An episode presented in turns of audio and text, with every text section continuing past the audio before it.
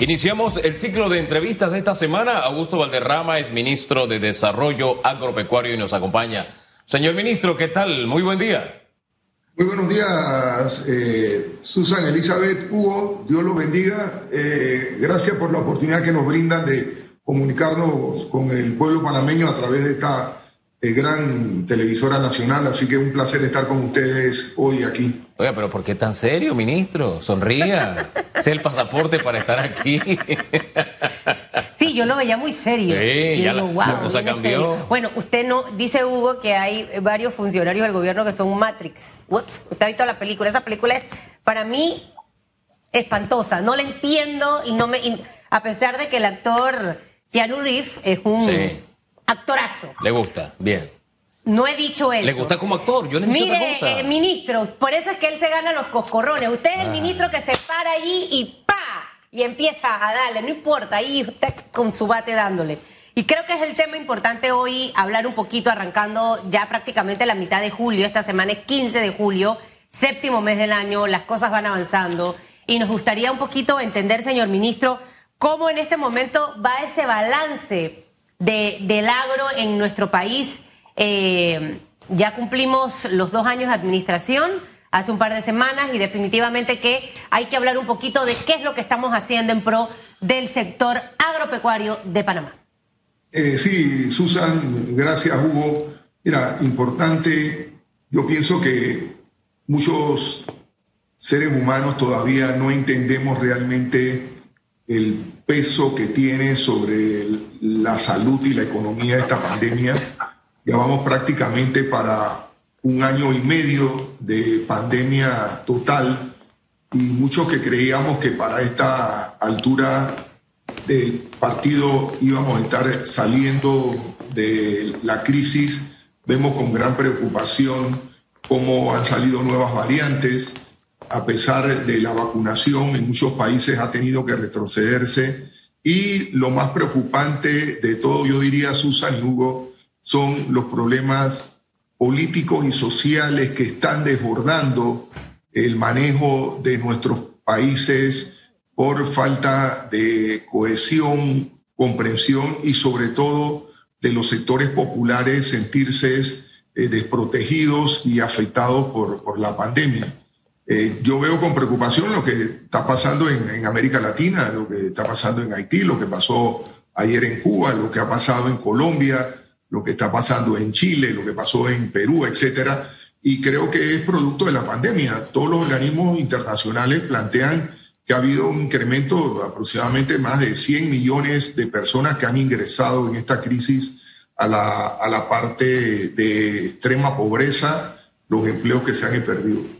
Yo veo con, con, con gran satisfacción, sin, sin ser esto, triunfalista, pero pienso que hasta ahora en Panamá hemos podido, todos los panameños, porque aquí no se puede eh, separar a nadie, han contribuido a que el país de alguna manera u otra tenga una paz, una estabilidad social hasta el momento y es importante que la podamos preservar hacia finales, principios del otro año, donde debiéramos tener un proceso de vacunación ya bastante avanzado. El sector agropecuario ha dado la cara, ha salido en defensa de la alimentación del pueblo panameño y seis meses antes de la pandemia el gobierno del presidente Cortizo tomó acciones importantes y, y a tiempo para dar confianza y fortaleza al productor quien en los últimos años había recibido una situación bastante eh, difícil eh, para su sector, dado que gobiernos eh, anteriores habían promovido más bien la apertura y las importaciones de medidas que habían golpeado al sector. El hecho que nosotros en dos años y 15 días de gobierno el sector agropecuario se haya mantenido produciendo, aumentando su producción, y yo veo con gran satisfacción eh, cómo empresas, productores están aumentando la producción nacional. Hemos aumentado en 3.000 hectáreas, este año en 3.000 más la, la, producción de arroz que estaba prácticamente en bajada, la producción de leche que estaba a punto de, de, de, quebrar. Vemos eh, eh, productores de frutas eh, aumentando las exportaciones en medio de pandemia hacia Europa, Estados Unidos, las exportaciones hacia China, Estados Unidos, Canadá, verdaderamente nos llenan de, alegría y, nos abren un futuro de esperanza. Hemos estado en varias inversiones en este periodo de pandemia, cuando el mundo eh, está prácticamente a punto de, cerrar sus actividades económicas y de crear problemas de desempleo en todo el mundo, no en este país. Vemos el viernes, yo estuve en una eh, eh, visita a una planta de, producción de café de la empresa panameña de alimentos, donde 22 millones de balboas se están invirtiendo en este momento para lograr que nuestro país sea autosuficiente en la producción de café, donde hay más de 3.000, 4.000 productores que están integrados a esa producción y se está haciendo un programa de incremento del café de bajura eh, en todo el país. Me siento orgulloso cuando veo que empresas eh, eh, nacionales e internacionales como Nestlé están aumentando su, su, capacidad productiva en 20 millones de balboas para exportar productos al extranjero desde Panamá. Cuando vemos que Empresas de arroz están invirtiendo 5 millones de balboas para aumentar su capacidad de producción y almacenamiento. Cuando vemos que empresas eh, lecheras están aumentando 10 millones de dólares de inversión para productos lácteos y vemos que países están interesados en establecer producción en Panamá de cacao, eh, de pesca, eh, siembra de, de acuicultura, en Colón, Open Blue con más de 250 millones de balboas y exportando eh, productos hacia Estados Unidos, otra en ese mismo sentido en, Puerto Armuey acaba de abrir una inversión de más de 70 millones de balboas. Siento que el país en este sector tiene oportunidades y tenemos que, que seguir avanzando. Y lo más importante que yo he señalado, que tenemos que enseriarnos. El panameño tiene que tener más disciplina, más transparencia, ganarnos el respeto internacional, aumentar nuestra eficiencia, nuestra productividad con tecnología Estuve el viernes también visitando una productora de leche, un gran eh, productor nacional, Lindy Pérez, eh, que fue ministro de Desarrollo Pecuario, también una empresa nacional que está produciendo y posibilidades de exportar productos lácteos, inclusive está viendo a los Estados Unidos. Yo me siento orgulloso del sector, creo que tenemos que hacer muchísimo más, muchísimo más, estamos en deuda con el sector agropecuario y lo que yo siento, Susan y Hugo, es que este sector está llamado a jugar un papel importantísimo en el desarrollo eh, social y económico de este país. Señor ministro. generar un empleo de un millón de dólares en, inversión en la capital, que es importante, a, eh, generar un empleo con 25 mil, 50 mil balboas en el interior del sector agropecuario. Señor ministro, ciertamente, mire, le hemos dado tiempo a que usted se explaye en todo el tema del sector agropecuario porque nosotros somos unos convencidos que el papel que ha jugado este sector ha sido crucial en medio de esta crisis. Ha marcado la diferencia entre tener o no un plato de arroz y, poroto, mínimamente, eh, en la mesa. Y eso tenemos como país. Fíjense que no hablo de gobierno, no hablo de partido, eso yo no. Yo, soy un alérgico a ese tipo de evaluaciones. Hay quienes ven el país de acuerdo a si mi, mi, partido está en el poder. Si mi partido está en el poder, todo está bien. Cuando estoy en oposición, todo está mal. No, no, no. Nosotros tratamos de verlo por encima de eso, no tener esas anteojeras. Y sin esas anteojeras, hay que aceptar que si esta pandemia nos hubiese encontrado en las condiciones de dos años atrás, no hubiéramos ni siquiera tenido arroz para alimentar a los panameños. Fue posible gracias a lo que se transformó en los primeros seis meses. Eso hay que, aceptarlo con un poquito de satisfacción, un poco de orgullo de panameño, de patria, hay que aceptarlo. Eh, eh, y, yo quiero dejar eso patentizado. Es el primer sector que ha comenzado a, a, normalizar su relación laboral. Esto de los contratos suspendidos y demás, cosa del pasado, el primer sector que lo puede hacer, el único sector que creció en exportación también, que creció en la economía en el año de pandemia, el sector agropecuario. Teniendo todo ese mar de fondo, de verdad, de, que hay que debemos reconocer como panameños que hemos tenido esa capacidad, yo quisiera hablarle de lo que encuentra el gobierno a sus dos años. Encuentra a productores de arroz, o por lo menos un grupo de productores de arroz, diciendo, ¿sabe qué? Hay que revisar el precio del arroz y están pidiendo un aumento del 20 Recordemos que el arroz está subsidiado, subsidiado, perdón. ¿En qué medida estamos en capacidad de enfrentar los panameños un aumento de arroz? ¿O el Estado? ¿En qué medida puede aumentar el subsidio ante esta petición de aumento que están haciendo los productores? ¿O si tienen otra alternativa para que el arroz nuestro de cada día no aumente? Mira, Hugo, eh, realmente, como yo le he señalado y hemos estado en contacto permanente con los productores, eh, yo le he señalado a ellos que he aprendido siempre en la vida y el presidente Cortizo nos lo, lo repite a cada instante, es mejor una verdad amarga que una mentirita fresca. Y si hay algo que nosotros hemos podido colaborar con presidente Cortizo, con este país, es decir las verdades, ser transparente y no estar ofreciendo lo que no podemos ofrecer y tampoco perpetuar lo que no se puede perpetuar. Mira, nosotros hoy en día como país y como el mundo estamos en una situación desde el punto de vista financiero, desde el punto de vista económico bien difícil y bien duro. Eh, nosotros hemos podido sobrevivir a esta situación por el, endeudamiento que hemos tenido. Eh, habrá gente que estará en desacuerdo, a lo mejor no estarán de acuerdo cómo se ha utilizado, pero la verdad es que eh, lo han reconocido los organismos internacionales. Nosotros somos una economía subgéneri, nosotros no tenemos banca central, nosotros la única manera de poder tener mayor circulante es con una política fiscal o podemos tener con eh, eh, endeudamiento o aumentando el crecimiento de nuestro Producto Interno Bruto generando más riqueza. La primera está vetada, nosotros no tenemos banca central, Así que nosotros no podemos emitir eh, circulante.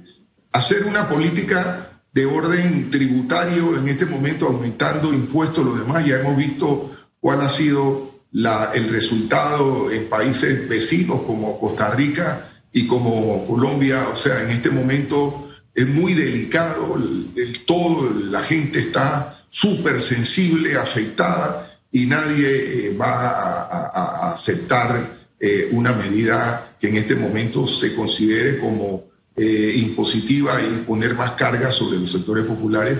Y también nosotros hemos considerado de que las transferencias sociales en este momento que han sido criticadas, a lo mejor eh, hay que rendir cuentas. Yo siempre he dicho que si algo se está manejando mal y hay acusaciones y hay esto, pruebas y se comprueba la culpabilidad, eh, caiga quien caiga, cumpla con, con, lo incorrecto que ha hecho.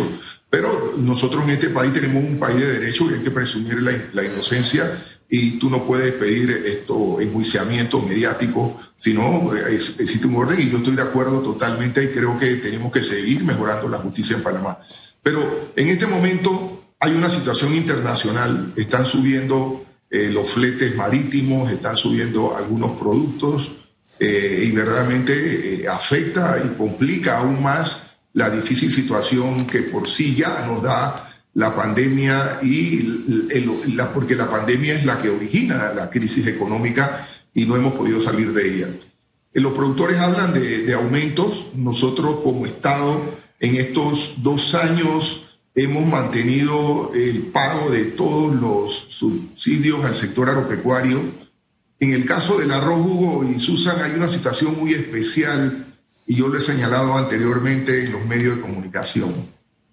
El gobierno anterior erróneamente para conseguir el apoyo de los eh, panameños y mantener eh, buenos ojos del programa de importación de Guyana, eh, bajó el precio del arroz al consumidor y congeló el precio del arroz de primera al consumidor. El productor recibía entre 21, 22, 23 balboas por quintal de los molinos y eh, se le pagaba directamente. Al bajar el precio al consumidor, el productor cobra 17, eh, 17 eh, balboas y el Estado pasa a subvencionar al consumidor, pasándole entonces el 750 es, balboas por quintal al productor. Así que el productor no está subsidiado con ese 750. Ese 750 le pertenecía y lo tenía él. Entonces, eso ha creado una situación complicada eh, una situación que ha creado toda una eh, anormalidad en la transacción económica que, que, en el área del arroz y con el, con el congelamiento ha creado una situación de dificultad. El gobierno tenía dentro del plan suyo desmantelar el sistema de regulación de precios porque consideramos que ese sistema de regulación establecido estaba era perjudicando al productor y no al comerciante y el porcentaje eh, de, de, ganancia era realmente afectado, mucho más al productor. Comenzamos el primer eh, eh, semestre con la desregularización de más de 8 o 9 productos y posteriormente nos cae la pandemia y tuvimos que suspender la desregularización para no afectar a los consumidores. Ahora tenemos un caso con el arroz. El arroz a nosotros nos representa casi alrededor de 70 millones de balboas al año en pago del 750 a los productores, que no es beneficio, como te dije, a los productores, es una parte que el Molinos le quitó para poder subsidiar al arroz del consumidor. Y ellos han tenido una gran ventaja en el sentido de que el gobierno suspendió desde el primero de julio del 19 una vez llegado al gobierno, las importaciones de arroz excesivamente altas que se daban de Guyanas y que tenían prácticamente al punto de desaparecer la producción nacional de arroz. Eh, nosotros eh, hemos mantenido, a pesar de los problemas económicos, ese pago constante, ya estamos terminando eh, los 70 millones de la cosecha del año 2021, estamos ya a punto de iniciar la cosecha del 21-22. Y en este interín se produce esta situación internacional. Nosotros hemos hablado francamente con los productores, nos hemos reunido también con los molinos y le hemos dicho lo siguiente, Hugo. Este gobierno considera que es prácticamente imposible y inoportuno y totalmente irresponsable hacer un aumento de un producto tan importante en este momento eh, de la canasta básica como es el arroz y sabemos todo lo que representa el arroz para el sector popular. Pero también entendemos que ellos eh, tienen razón. Nosotros somos del convencimiento de que el sector agropecuario en todo el sentido de la palabra tiene que aumentar su productividad. Nosotros no podemos seguir produciendo 70, 80 quintales por arroz por, por hectárea de arroz, tenemos que elevar nuestros niveles de producción. Arriba de 120, 150. La media nacional ahora mismo anda por 104. Y uno, el mecanismo de competir a nivel internacional tiene que ser aumentando nuestra productividad y consumiendo más con menos. Así que estamos con estos estamos viendo qué podemos hacer con varias instituciones y ver qué alternativa como gobierno tenemos para buscar alguna fórmula de apoyo aparte, pero consideramos que el precio del arroz en este momento no debe subir. ¿Qué opciones han ustedes revisado? Eh, ¿Cuándo prevén sentarse a conversar con los productores de arroz? Eh, obviamente para que esta situación de repente no pase a un poquito más complicada. ¿Qué otras opciones? sí, Susan, nosotros tenemos ya varias semanas de estar reunidos con el sector arrocero y con el sector eh, molinero viendo el tema. El Ministerio de Desarrollo Agropecuario eh, no tenemos la responsabilidad directa de incremento de, precios. Eh, la CODECO es la entidad que recibe las solicitudes de incremento de precios, hace un análisis. En las reuniones hemos participado con ACODECO eh, en el caso de competencia hay que tener cuidado porque Acodeco, dentro del lineamiento de la competencia, los gremios no pueden agruparse para exigir aumentos de precio. El nivel de precio tiene que ser de, de manera individual por ente económico porque cada uno de los productores y cada una de las empresas molineras tiene su, su, productividad, su eficiencia y los costos de producción son diferentes. No hay un costo de producción único debido a que cada una de las empresas y cada uno de los productores, de acuerdo con su eficiencia en productividad, tiene costos individuales. Pero estamos conscientes. Nosotros vemos alternativas que, estamos viendo, la posibilidad de que el, gobierno eh, vea con otras instituciones como el IMA, eh, vemos con el IDIAP, eh, conseguir algunos fondos para poder hacer algunos pagos rápidos y que afecten menos a los consumidores con una tasa de interés para una, un, leasing que pueda ser beneficioso en este caso de los molinos.